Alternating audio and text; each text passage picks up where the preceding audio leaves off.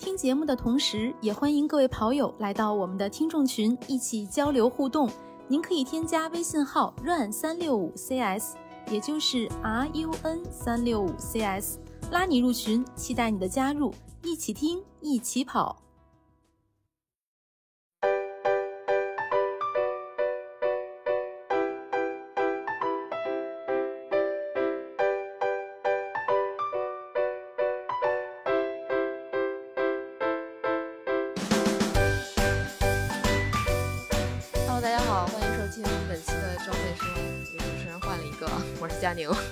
啊，大家好，我是郭小阳。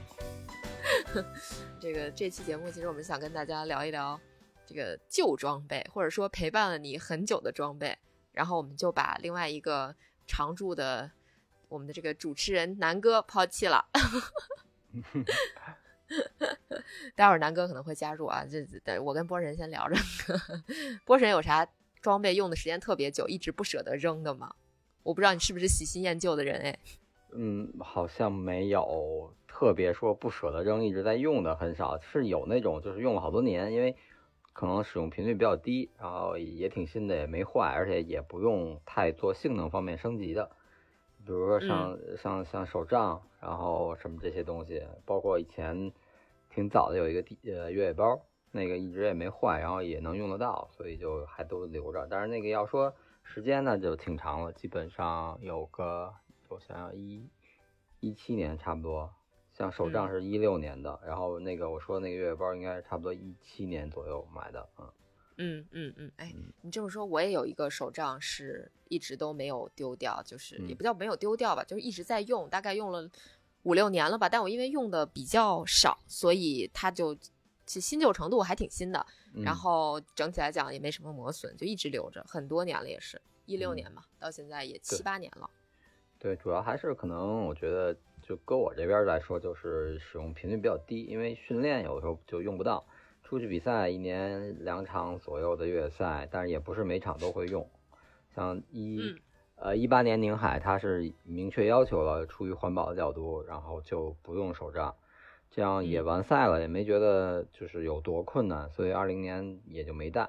包括后来等于就因为没带着出去嘛，然后柴谷也没也也没得用，就没用。所以说可能偶尔就是除了手摆，就是一六年手摆大连的时候。为手摆准备的一个手杖用了，然后平时训练偶尔会练用练着用一用杖，所以整体频率不太高。我那个是看着不太新，因为磨的划痕啊什么的都有，但是功能挺还完好。嗯嗯，还真是，就这种使使用频率低的东西，它就是不太容易早扔。嗯，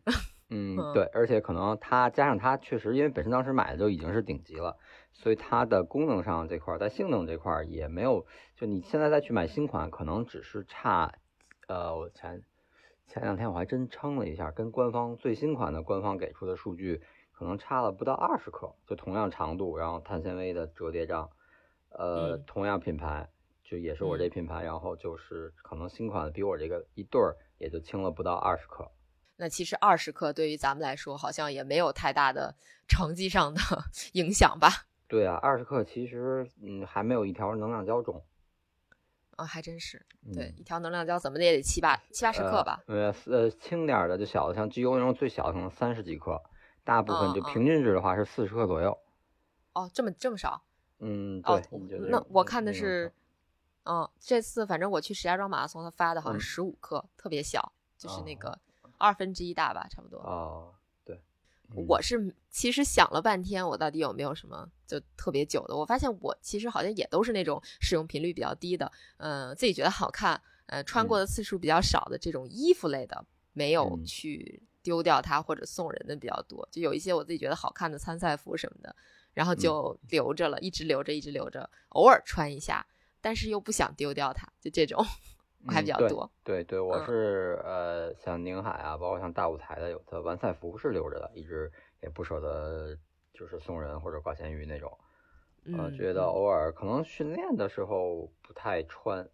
但是偶尔就是会穿着出门，比如说参加一个跑步的分享会啊，或者活动什么的，可能会穿一下。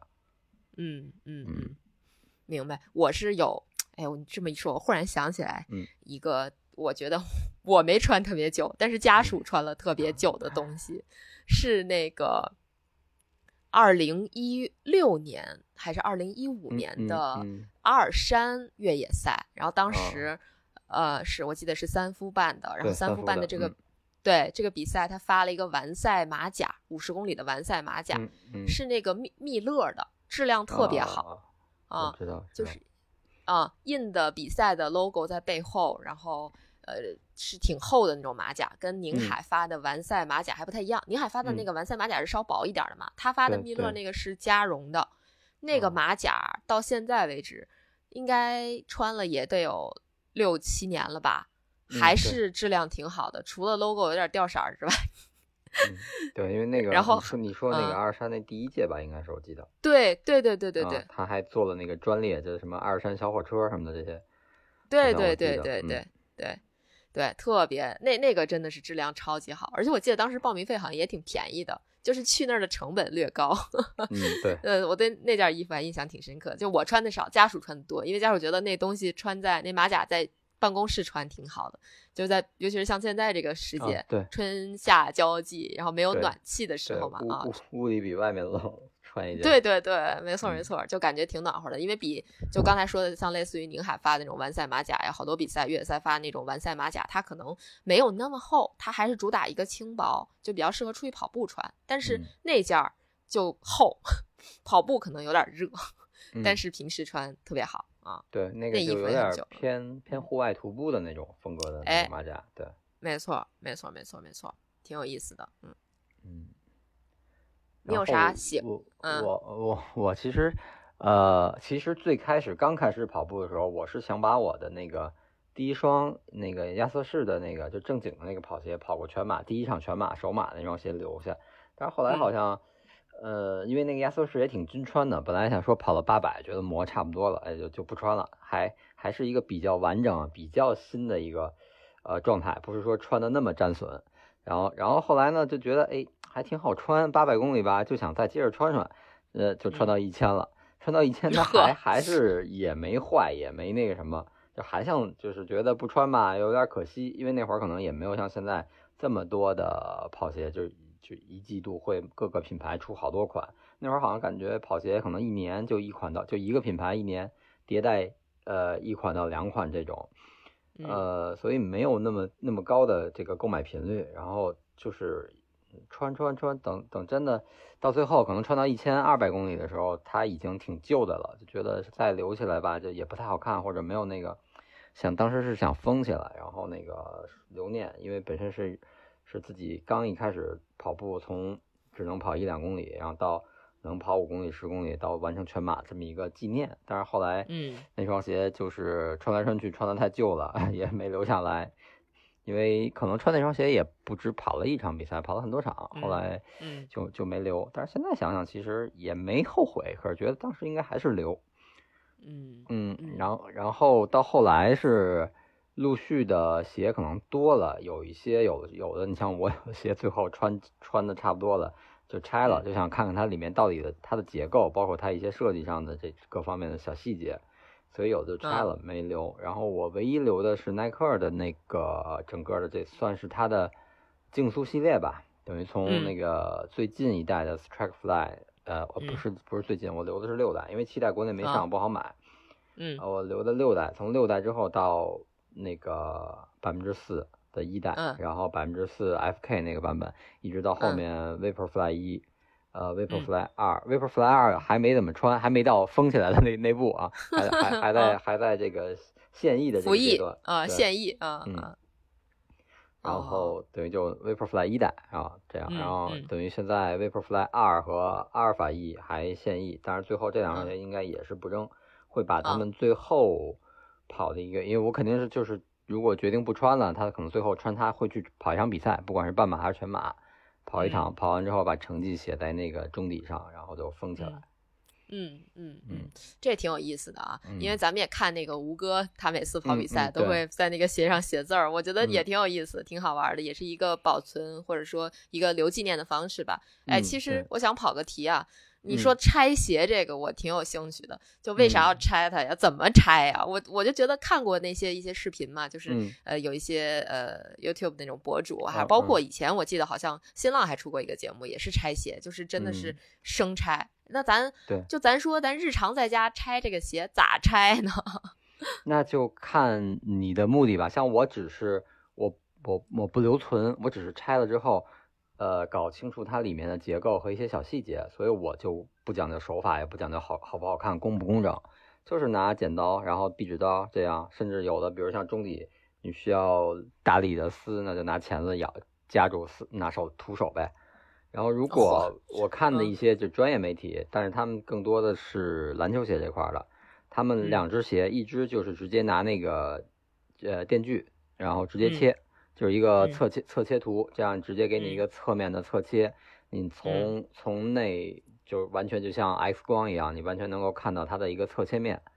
呃，比如前掌所用的缓震材料，不管是气垫也好，包括现在李宁的篮球鞋前后掌都是泵，甚至全掌泵，你能看到泵和那个那个叫什么 Ultralight 那个材料的接缝，那个拼就是过过渡。然后包括你后跟那个内置港宝的厚度，包括后跟海绵锁定的那个厚度，啊，包括鞋舌呀，包括足弓的那个稳定片的那个那，因为切完了之后只剩一道缝了嘛，就就一个黑的一个一条线的那种感觉，就是你完全能看清楚它在这个鞋里的结构和上下的位置，呃，这是其中一只脚，然后另一只脚，然后他们现在都是去买那种解胶剂，就是能迅速把胶水氧化掉、解掉、解掉，然后几乎。呃，反正我看一些视频，就是你拿一个注射器，然后就像打针一样，打点滴一样，然后滴在这个接就鞋，比如鞋头和呃外底那个那个接缝处，然后可能几秒钟或者几分钟，稍微加一加热，拿吹风吹一吹，有的真的粘的特别结实，呃，用一点吹风吹一下，加热一下，嗯，然后就徒手就跟怎么说包橡胶皮一样，就一点点能包下来，嗯，啊，这样的话就比如说呃鞋带儿、鞋垫儿这些从。先从表面拿下来，然后鞋面上面一整体，整个通过解胶剂去拆解成鞋面部分和鞋底部分，然后再进行中底，比如说泵科技的这个挖取，包括气垫的挖取，然后外底的这个拆解和这个这个剪那个什么稳定片的拆解，基本就是这样。嗯嗯，这样下来的话，等于你一只鞋是侧切，一只鞋是完全的分解成构件。嗯，然后如果呃像他们这种专业媒体都会就封存嘛，这些这都都属于材料。然后你封存之后，等到第二年或者一个季度之后出了迭代，你可以再拿出来，再互相去对比它的升级和不同。我经常看他们会这样做，比如说呃某一某一款鞋的篮球鞋，它前掌的这个材料缓震材料，比如说泵这一代，呃是多厚，然后到下一代它可能会再去量一下。是厚了是薄了，然后包括整个面积大宽了还是窄了，都会都会，他们都会再去做一个对比。嗯嗯，这个感觉还挺有意思的，但是挺有技术含量的，尤其是我觉得拿什么解胶剂啊，这我总感觉这东西会粘手上，到最后然后洗不掉那种。其实还好，就是也是一个熟练工种，干多了就就好了。比如现在拆鞋，一开始可能还会不小心使劲儿什么的，把手划破，但是现在就基本不会了。不会好，熟练工，熟练工种。然后唯一就是看你最终的目的。你如果要是作为一个专业媒体，你要呈现给大家，那可能你就要像我刚才说的那种一步一步的，然后包括最后的拍照啊、存档啊。就像你，你会像，呃，不恰当的比喻，可能就是你，你可能会把它像一件文物一样那样一点点去去拍照，然后存档，去收收藏存起来。然后像我这个，只是想知道一下它的结构和。就是一探究竟吧，然后就是，所以就无所谓了，只要能让我看明白就行了，也不管好不好看了。嗯，就是个玩儿。嗯，对，是吧？嗯，那这种拆完之后的鞋怎么办？还会就扔了。对，呃，个别的有的可能会留，比如说像以前拆的耐克里面那个竞速鞋，就 Strike 呃 Strike 五吧，它后面是特别小的一个小 Zoom 气垫，呃，那个就。就拆下来就留着，留着。如果您有有兴趣，在它周围的那个边上有一个小边儿，那个地儿你把它扎了之后也不会漏，不会漏气。你可以打个小孔，然后当钥匙链用。哦，哎，这是一个挺好的办法啊，就嗯买点那种小工具呗，或者说那种小配饰，然后对给它再造一下啊，就变成了你一个随身的小物。哎，我好像嗯看着总感觉像某一个事儿也会这么干，有的人，哎呀。不说了，不说了，我我我好像听起来挺恐怖的那种，就有 有些这个宠物主可能会把啊它对就已经去世的宠物的嗯对对，某一个部分给它挂在，就是做成某种纪念意义的小物吧。啊，我觉得这嗯也挺像的，有点像啊。嗯，我倒是没有上也就是能，其实能利用的可能也就是中底的这种混着材料，你能把它拆出来单做一个。呃，留留，不管是留存还是留个纪念也好，然后最多剩下就是，比如说像亚瑟士一些鞋舌上那个那个支脉，它的 logo 那一块儿，那个你可以单独取下来，然后比如嗯。把边儿是怎么着固定一下，或者就是简单的呃呃用胶粘一下，然后把它那个硬化一下，做一个硬化处理，你可以留一个就相当于是个徽章也好，还是怎么样，你可以看作一个这种东西，基本上也就是这样。嗯嗯，嗯反正这种老的鞋，我有印象的，我只留过一双，就是嗯。我二零一五年跑的首马，但我首马还挺级别还挺高，我在 柏林跑的首马，哦。然后呃，我当时是在柏林买了一双最新的刚出的那个呃 Ultra Boost，就 UB 那个鞋，嗯嗯阿迪达斯 UB 那个鞋，嗯，然后在现场他用激光给我刻了个字儿。哦，就是上面刻了个名字，我记得是刻了名字，然后刻了一个嗯柏林马拉松，就是一两只脚是不一样的。那个鞋我后来也一直穿，然后穿了我也不知道多少公里，因为以前没有记鞋子就使用寿命的这个习惯，嗯也不太严肃嘛，就主要是为了凑跑量。我我那时候是这样的，然后、那个那个鞋子一直穿，穿到我觉得它已经衰减的不行了，我就把它给洗干净，然后收起来了。但是那个鞋具体跑了多少公里，我其实一点儿都不清楚。嗯，但是它的鞋面也没什么损坏，而且那个刻字那个地方其实也有磨损，因为有一些摩擦什么的，它就嗯不是那么清晰了。嗯我就唯一留了只有那双鞋，而且那双鞋我还是留在老家了，没有没有拿没有留在北京，因为家里没地儿放。啊对，我觉得如果要是嗯都想留嗯的话，这个空间是个很大的问题。对，我觉得制约我留这些鞋啊或者装备最大的这个障碍就是房子不够大，嗯对，对这个是嗯没错儿。对吧？就是咱们其实都可能不太有那种单独的空间来存自嗯己喜欢的这些东西，我嗯就很难，就即使有收集癖，也很难去就一直保存它。反正我是不太保存，我现在都特别后悔的一件事儿，就是我当时把飞速一给扔了，因为我扔它的原因真的不是因为它坏了，就我嗯觉得它各方面的性能都还行，然后跑了一千二百公里嘛，我觉得还能再留一留。但是我想想家里实在是没地儿给它放了，就是又又有新鞋入账，那嗯我算了，我给扔了得了啊，就还挺可惜的。嗯，对，有时有时候会遇见这个问题。嗯嗯，呃，我觉得你你如果要之后回回回老家，你可以把这双鞋找来看看，看它，因为那个 Ultra Boost 那个材料，呃，就嗯 Boost 那个材料，它最初那代不都是白色嘛，对吧？它那中底，它嗯，那对个对，当初嗯刚刚上的时候，它的那个技术只能做成白色，它没法去染色，染色之后它涉及到有有牢固度会不会掉色这种问题，然后所以它就嗯做白的，但是白的有一个问题就是氧化，穿嗯多了或者时间长了它会发黄。对我那双已经有点儿，现啊在我好久没看它了，我可能得有一两年没见过它了。然后啊、对，所以应该以更黄啊就是从一是说从发黄氧化角度来说，其次就是说，呃，很多球鞋的收藏家就他们为了避免氧化，就是包鞋，就拿那个热缩膜把鞋包上。哦你像我我存的那双鞋我都包了。哦，那就是给它相当于抽成真空了，几乎是吗？呃，对，类似类似是抽真空，但它可能没有那哦个抽真空那么的严，它只是呃把它表面整个包起来了，不是，但它没有抽真空那么、那么完全的真空，它就是鞋的呃那个内内仓里塞好多那个防潮纸，都是从淘宝上买防潮纸、干燥剂，然后最后用一个热缩膜，然后包好之后拿吹风机或者拿那种热风枪一吹，它自己就会完全收缩的很贴合。啊，就那样一哦也，如果要是在家里摆起来，可能也会更好看。但是有的人摆也不也不包，因为摆起来之后，它有那个热缩膜反光，拍照就不清楚了，就是就都全是反光。哦，嗯也是，就我因为我想象了一下这个场景，或者说这种嗯操作，我没觉得它摆放能有多精致、多好看，我反而觉得特别有点变态。嗯嗯，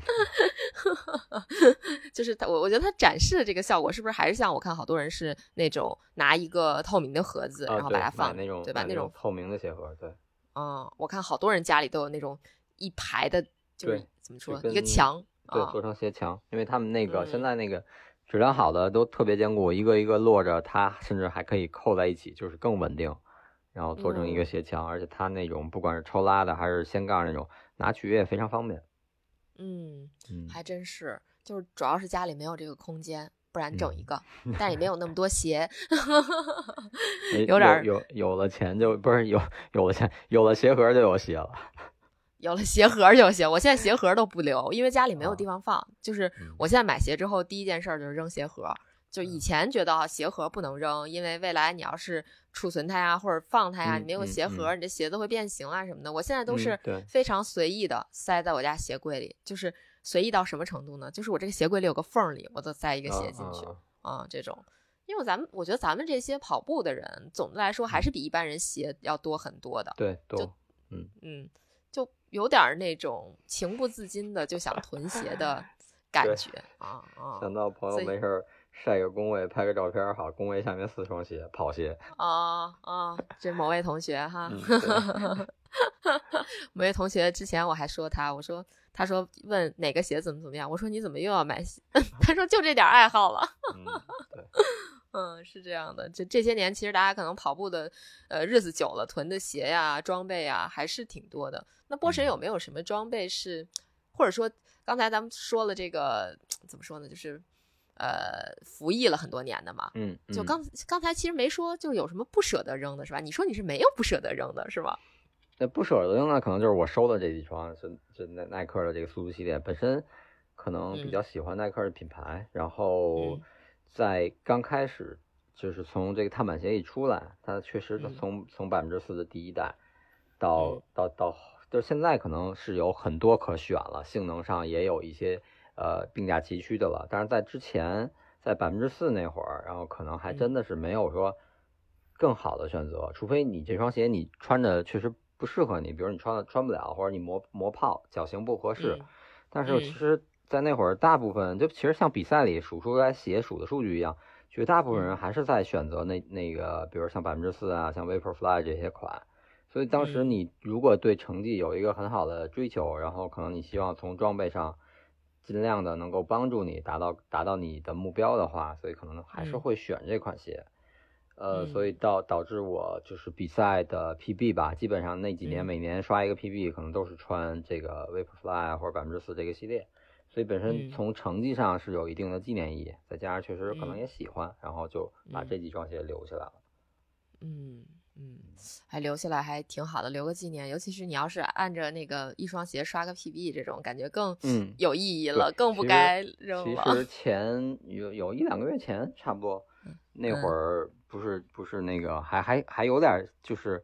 动过，哎，要不然不留了，清了吧，确实占地儿。然后嗯呃，因为嗯，可能在那个阶段是没有更好的选择，这个 Vaporfly 啊，或者是百分之四啊，就是最优选择。但是现在各品牌出的鞋其实都不差，包括我之前，其实如果那个二一年的北马要是如期正常举办的话，那可能那届是穿的 Adios Pro Two 去跑，呃，可能也如果比如穿到最后，它的结果就不不是是前两天的那个拆解了，也是封存了。哦呃，后来我一想，可能比如到后续你并没有说计划能把整个系列都收集齐，而且到现在，实际上你看 Vaporfly 的二代，然后包括嗯 Alphafly 的二代，其实口碑没有之前的好，嗯，真是，嗯。对吧？所以可能我下一场也不一定就一定还会穿，比如下一场我再跑，可能嗯是二代是穿 Alphafly 二啊，还是穿还是说能等到 Alphafly 三上市穿三？所以我我我觉得好像刻意的去追求这一个排序或者序列的这个延续吧，又没有太多意义，还是终归是你嗯穿哪双舒服，穿哪双能帮助你达到你的目标是更好的。我当时那那两天还真是有个，哎，要不然腾腾地儿吧，确实没地儿了，想想想想处理了，或者想，因为其实都不是说完全到退役的状态，只是觉得它还在一个嗯比较合适的状、完美的状态吧，我就把它封了。如果要是嗯拿出来拆开，还能跑个二三百公里。我想要不然嗯拆开再跑跑，跑完就不要了。呃，但是后来后来还是忍住了，还是没嗯弄。嗯，还是让他待在他该待嗯在的地方。就 先先收着吧，没空间还没紧张到那个程度，必须要清出一双，就是清一双进一双，还没到那个份儿上，还是先留着吧。嗯，啊，那你就跟我完全不一样。我现在就是没有办法，我就是进一嗯双必须得清一双，不然的话，我真的没有地儿给他放。就到最啊后，我可能每天得抱着鞋睡觉了。就是说的好像我有很多嗯鞋似的，但事实上我是没有地方。那你可以出去去找个地儿租个租个仓库吧。嚯，那还挺贵的，跟租房似的。没有小区里会不会有那种小的半地下空间或者什么的，会有那种出租小仓库的？哦，那那相当于我就，跟储物间似的。因为哎，我有一个朋友，他们家挺逗的，嗯他们家那嗯个就是电梯的那个楼道的公共空间里会有一些嗯公摊面积，然后不知道是它那个楼的什么结构，呃，反正就是每间儿当时买就是买这个房，然后每间儿还配配一个就跟小壁橱一样那么一个小储物间，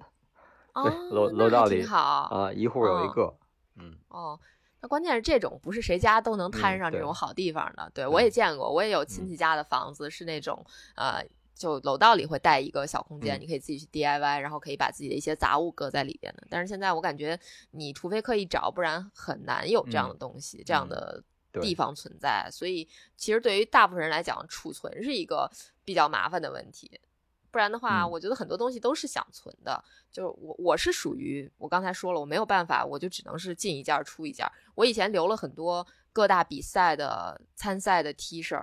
尤其是我就有一个执念吧，我就一直想收集上马的，我觉得上马的都还挺好看的，所以每一届上马的那个参赛 T 恤，我即使不穿，我都给它挂在我的衣柜里。但是有有有一年，我忽然就觉得我已经收集了四五件儿了，然后我一个就基本上平时就很少穿，就是非常非常偶尔为了搭配的需要，可能拿出来跑步的时候穿一下，然后其他时候都不穿。我真的没有必要留它了。后来我就后面所有的 T 恤，要么就是挂在闲鱼卖掉了，要么就是送给家里人了。我就一下子打破了这个收集癖，我我我都不知道为什么，就忽然有一刻想通了似的。现在反正对这个东西的欲望可能越来越小了，就真的觉得，呃，特别有纪念意义，像像真的跑 BP、跑 PB 这种，可能就会留。嗯剩下的好多，其实现在对比赛服，甚至对比赛你有没有，呃，完赛山，有没有这个纪念的这些奖奖牌什么的，都没有太大兴趣了，或者并不是那么的在意了。嗯，对，是嗯我我觉得我现在对这些东西的执念是越来越少了。你其实你就说，比如说上上马拉松奖牌这个事儿，我以嗯前还挺在意的，就好不好看，然后质嗯地好不好，都嗯挺在意的。然后还偶尔挂一下什么的。我现在对这些就属于有一些自己觉得重要的就挂一下，然后其他觉得不重要的就直接扔床底下了。嗯，对，嗯，然后也做过那种比赛完了立马把奖牌送给朋友的事情。就我觉得人家觉得这个拥有这个挺开心的，对于我来说，我可能在这个赛道上跑一圈儿就挺开心的了。有没嗯有赛后的这些东西还不是那么重要了。嗯，对，所以就是每个跑者他在每个阶段可能的想法和需求都是不同，不不就是嗯。会有变化，所以可能这个到比赛到组组织者、主办方这块儿，好像你要满足各个不同阶段能力的跑者的这个要求，其实也是挺难的。嗯，对，是的，是的，嗯这个反正嗯，大家每个人都有不同的癖好，还有这个这叫什么呀？就处在不同的环境里边，然后面临的这个收纳的需求都不一样，所以就留不留这个事儿，其实很难说，就真的是一个嗯人一个样啊，也没办法说劝你说你扔了吧，你别留嗯了，对嗯，对对吧？嗯嗯，然后这个衣服其实我觉得就挺挺占地儿的，而且挺。挺难断舍离的，有时候你就觉得这衣服还有点纪念意义，就不想扔。我真的是这样，我就真的，我现在衣柜里我想了一下，至少挂了有十件衣服，我从来都没有穿过，就是今年嗯没有穿过。我以前听过一个理论，说如果你嗯今年一年都没有碰它的话，它就应该你之后都不会不会再碰它了。嗯，对，是这样的，我我很我很信任这个理论，是，所以你你会是，嗯。嗯，那你断舍离吗？这些？啊，那就就真的就不，嗯、不是确实用不上的，那就该清就清了。我肯定是清。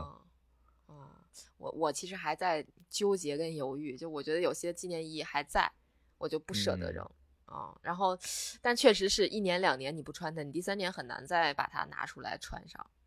嗯，对，反正我觉得真的是，比如说长期不穿了，可能真的就永远穿不上了。可能需要再穿它，或者再需要它的这个机会，它太小了，特别特别低。嗯嗯，但是又有一种说法说时尚是一个轮回，也许留十 年再翻出来穿也是 OK 的。所以你有留十年以上的装备吗？嗯，没有，真的没有，好好像，呃，我想想，没有，真的没有。对我我我想说的是，跑步还没十年呢，嗯哪儿来十年以上的装备？就我好像就是能留到十年，就身边好像，嗯除那真的要如果要留十年，也是那种压箱底儿的，就直接就收着，从来不动，也不会没事拿出来看看那种，好像嗯。是是有，但是就是能对你有多大用处，或者是天天你你会使用的那么长时间的，确实没有，就是个念想，是吧？对，好像好像真的很难留这么久，所以我不知嗯。道大家就是别的人有没有说一双鞋留特别久还穿着。哎，我我最近还听几个朋友在讲，说自己有一双鞋，可能十年前还穿着，就是说美津浓。啊，对，美津浓，然后哦，昨天厦门厦门还数到美津浓了，美津浓特别早的那个那个那个竞速薄底儿的款，哇，还数到之前咱们聊那个矩阵的时候还说过那个鞋，就是有点脸谱化设计的那个，那个那嗯那款鞋，那个鞋真的得有个，呃，没有十年也得有八年了，我记得差不多。嗯，因为跑步一一五年跑步，现在今年是八年了。我刚开始跑步的时候看到的时候也想买，但是基本上就是上一季的款已经不好买，断货了。呃，你看哇他，你想他到现在还能再穿着，至少八年了，那那款鞋。我天，那像嗯这种，哎、怎么说呢？就像这种，你们数鞋的时候有没有看到过？就是也是除了这样的，还有其嗯他的更、更古早的鞋子吗？嗯，更古早的好像没有了，再早也就是类似于这种了。前前上次是属哪个马拉松？是属西马还是在东还是在早的东京？呃，嗯反正就是今年的。然后是看到过那个 Adidas 三代，那个其实就已经哦挺早的了。哦，那确实挺早的了。我还对心说还有一种是那个不穿鞋的，那个脚那个保存的时间也挺长的，赤脚的。嗯，对，那刚不是还在聊吗？那个这个厦门两两个赤脚大哥进破三，嗯，对对嗯对，有时候鞋没这么重要，嗯 赤着脚也 OK 啊，这确实挺厉害的。就我还挺佩服这些赤脚的跑者的。你像他们可能就没有鞋子的需求，也不用保存，嗯，给家里省了不少地儿。哦，哎，不知道他们日常所有的训练是不是都是光着脚跑，还是说有有选择性的？我感觉应该会有点选择性吧，或者说，我觉得日常走路肯定不可能赤脚了，哦就是跑步可能嗯还是会练这个赤脚，但赤脚破嗯三真的太厉害了，嗯，这这个是真普通人常人不不可及的一个一个方向吧，嗯。嗯，对，感觉北京好像最就是近期吧，好像少一些了，不像前几年特别多。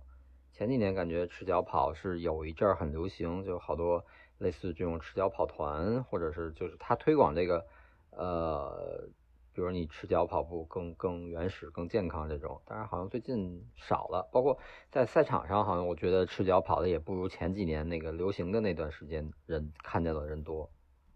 对对，确实嗯是。我觉得有一段时间那个赤脚跑是特别风靡的，咱们就是嗯在马拉松比赛的起点，你周边说不定都能看到几个、嗯、对。呃赤脚跑的跑者，但是最近确实少很多。最近还火了一个那个什么赤脚封嘴跑三三零的啊我觉得这个挺挺神的，真的挺神的。而且他冲线那几下子，我感觉他是破三，他不是破三三零，嗯，确实很厉害啊。对，这嗯个还是因人因人而异吧。就他有他自己的想法，然后他肯定也不是一天今天想起来，明天就能这样跑出来的，他也是嗯一点点来练出来的，所以可能并不是说适合每个人，所以大家看每个人的想法。嗯，对，反正回到咱们这个老旧装备的话题，真的是就是一个人一个人想，有一个人的想法，有的人就留了，有的人就不留了，对吧？这个有的人留一半儿，另外一半儿扔了，这种纠结型的，可能就是我这种比较纠结，也会有，嗯。但是这个装装备这事儿，还是还是想劝大家别买太多，因为一是放不下，二是挺浪费钱的。对，不对，我咱这不是一个劝人买装备的节目吗？怎么怎么到最后成了这个了？那我替南哥说两句吧。南哥有这个他自己列了，说有有一些他用了很多年的装备，比如说有他说有一个叫 Go Out 的腰包，他买了两个，还是别人推荐买的。后来就是有什么？好像对你有这个是吗？有点印象，没有我没买过，但是我对这个牌子我知道有印象。嗯，因为他之前在节目里推荐过这个 Go Out 的这个腰包，现在不知道还有没有卖的。他说他这个这个腰包上面是自带那个号码夹的，而且买的时候还送备用的。我觉得这个设计还挺神奇的，或者说还挺实用的。现在好像我看也没有腰包有这种能直接上面有号码夹的这种功能了。然后他说那个号码夹的话还可以用来别胶。我这这这我有点想象不了，这号码夹夹是啥样的啊？其实它就相当于把那个号码带，然后腰包全都组合在一起了。哦，对对对。然后他说后来是因为他自己瘦了，那腰包就松了，因为那腰包是没有调节的，调到最小也晃。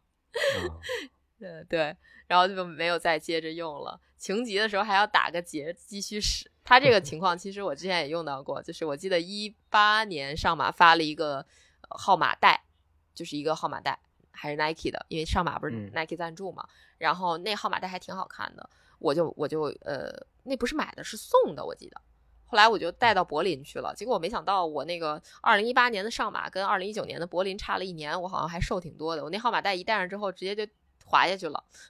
然后对，然后就就没有再用。后来我就把那个号码带好像就留在柏林，没带回来，因为太肥了，也用不上，就没没有要。嗯，还挺好玩的。然后那个第第二个，他又列了一个叫 Nike Pro 系统紧身 T 恤。这个这个 Nike Pro 这个这个系列应该还挺，就很多人在在穿的。他说他有两件，怎么啊？怎么南哥什么一什么东西都有两件儿啊？蓝色、青色各有一件儿。南哥这程序员里的扎克伯格吧，就属于那个一个东西买好一样那种，一打开柜子都长一样，是吗？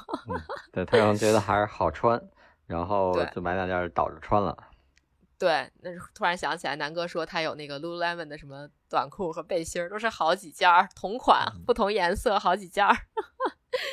嗯，然后他说买这个 Nike Pro 这个紧身 T 恤的原因是怕背心儿磨，嗯，对，然后紧身的晃动少，所以就买这个紧身的，这样能避免一些晃动，避免一些摩擦。呃，不过坏处就是比较显身材。嗯，对，但是他说我我我穿这个。就早期的时候，我也穿这个 Pro，然后跑步就在健身房跑，然后那个跑步机前面那个镜子反光，就就看身上的肉在颤。那这个其实还是起到了一些激励作用的。激励作用就是下回跑步不穿它了。嗨，是这么激励的呀？激励的把他给激励没了。嗯，然后他说他这个衣服穿了好多年，马拉松、越野跑都在穿。后来就领子洗的有点发松了，现在不穿了，但是还留着呢。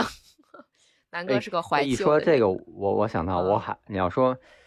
呃，差不多可能我有个没有十年，但也有七八年，应该是我还没跑步之前，我就有这件 Nike Pro，你是一件厚的，就因为它那个呃 Nike Pro 的，它也后来就分好多系列，有那个夏季特别轻的，就比如说像。那个服装类就是，比如呃，在腋下，然后或者后背会有那种网眼儿一点的透气的那种那种材料拼接，然后冬天它会有加绒的。我有一件是加绒的，那会儿我应该还没跑步，是我还踢球的时候买的，然后冬天踢球在里面当打底保暖穿。然后那件我一直穿到现在也也还在家，现在只不过把它已经变成有点类似于。家家居服了，就冬天睡衣，对冷一点的时候，对当当秋衣穿，啊我觉得还挺，因为它因为弹性大，然后又挺舒服的，所以在家里穿还挺好啊。那件我那件真的，你要这么一说，得有十年了。那提供一个思路，就是有一些可能你在它的功能功能性，呃，怎么说呢？是一些功能性的服饰，如果它的功能稍微有点退化了，你就可以把它当成某种家居服，或者说其他用途的衣服穿一下，也还 OK，是吧？对，因为它的其实它的那个呃排汗性能没有那么强。如果比如说冬天出去跑步，然后穿它的话，可能之后就会很容易湿。湿了之后，如果你不是马上回家，会着凉，就没有一些其他材料，比如羊毛啊或者其他高科技材料那么适合跑步的功能。但是如果你是轻度的，没有那么高强度的运动，呃，不会说让湿透了那种，所以它还可以。等于这样，我就因为后来又有其他的贴身层了，就把这个变成家居服了。嗯嗯嗯，挺好的。这个也是一种另一种方式让他还继续活着。嗯，对，嗯啊，然后南哥还有一件儿，这个这个其实他在节目里提过好多次了，就是他有一件 Skins 的 A 四百的压缩衣啊啊，然后也留了，好像据说超过十年，不知道有没有啊？他是第一次 T N F 五十就给割破了，然后感觉不会撑很长时间，后来自己又补了一下，再也没出过问题，而且在天气冷的时候大概率会穿，就贴身吸吸汗透呃贴身透气排汗。啊，他说压缩功能肯定是不如以前了，但是作为紧身衣是足够用了。那看来他买的还够紧的，够够瘦的那种。嗯，啊，然后他还写了一个是萨洛蒙的越野包，叫 Trail 十啊，那个我见过，我认识他的时候他就在背那个越野包，现在都多少年了，他还在背那个越野包，就是一个红色的，说结构非常简单，与现在的设计复杂的背包对比比较强烈。对它那个好像就是一个大拉链的大仓。呃，但是这个设计简单，其实也不不见得是一个好事儿啊。就这，你这个东西搁里头之后，你找起来会比较不方便。我我知道它那个就是中间一个大仓，旁边两个小网兜，它的那个包的设计就这样。嗯，然后他说大仓旁边还有一个小的环，两边背带也有一些弹性的绳环，应该是用来固定装备用的，但他从来都没有用过。南南哥把那个当徒步包使，就是不是越野跑包。嗯。对，然后基本上南哥的分享也就到这儿了。就是南哥的老装备好像看起来更多，而且现在还在用 啊啊，就是还挺入入入坑比较早。对，就南哥确实入坑有点有点古早，但是他也不是因为跑步，就就最开始就是跑步，他主要是从徒步什么转过来被人忽悠了，然后结果最后徒步都放弃了，跑步还在坚持。嗯，很好玩哎。其实今天差不多也就聊到这儿吧。这南哥到最后也没赶上，没赶上回来。所以说咱俩在这儿叨叨一一期节目，就是跟大家聊一聊，分享一下家里有的这种古早的装备，没有扔的，不舍得扔的啊，或者说是老了给拆了的 这种装备。嗯，对，有用到他生命的尽头了没有的这个装备，嗯，也挺有意思的。大家也可以在评论区和我们一起分享一下，你家里有没有什么这个。用了很长时间的，或者说，呃，它年头特别久，你没有再用了，但是你一直保留着它的这些装备，咱们看看都能发掘出来，大家都多大年纪了？嗯，对，其实呃，服装其实还好，我觉得服装它这个氧化的概率没有那么大，像鞋真的就氧化。呃，昨天我还呃看到一双百分之四的 FK，然后真的就是时间它就。其实按说没几年，但那个可能我觉得就 Zoom Max 这个材料的抗氧化抗氧化性能本身它的这个抗撕裂性能就就相对弱，呃，所以它抗氧化也差一点。然后就整个那个中底里面就已经掉渣了、碎了。那张照片很明显看那个中底就足弓底下那个位置几乎就已经完全碎了，开始掉渣的那种状态了。